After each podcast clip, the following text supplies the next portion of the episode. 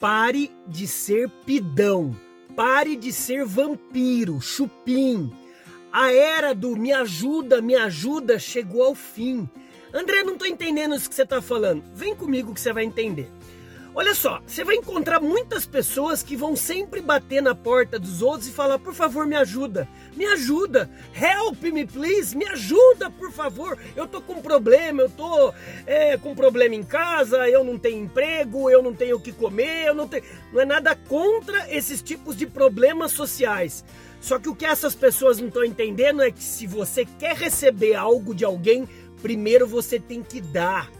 Isso mesmo, olha só, eu tô aqui no estacionamento, tô, tô pra, pra visitar um cliente meu, e esse cliente meu, ele, para ele assinar um contrato comigo, ele vai ter que escutar de mim soluções para o problema dele, captou? Eu vou levar soluções para o problema dele. Então, para eu receber o din-din, para ele pagar o meu honorário, eu tenho que primeiro dar uma solução para ele. É isso que muitas pessoas não estão entendendo. Chegou o fim do me dá, por favor, me ajuda. Chega, ninguém vai te ajudar se você primeiro não se ajudar é, segundo você não ajudar as outras pessoas.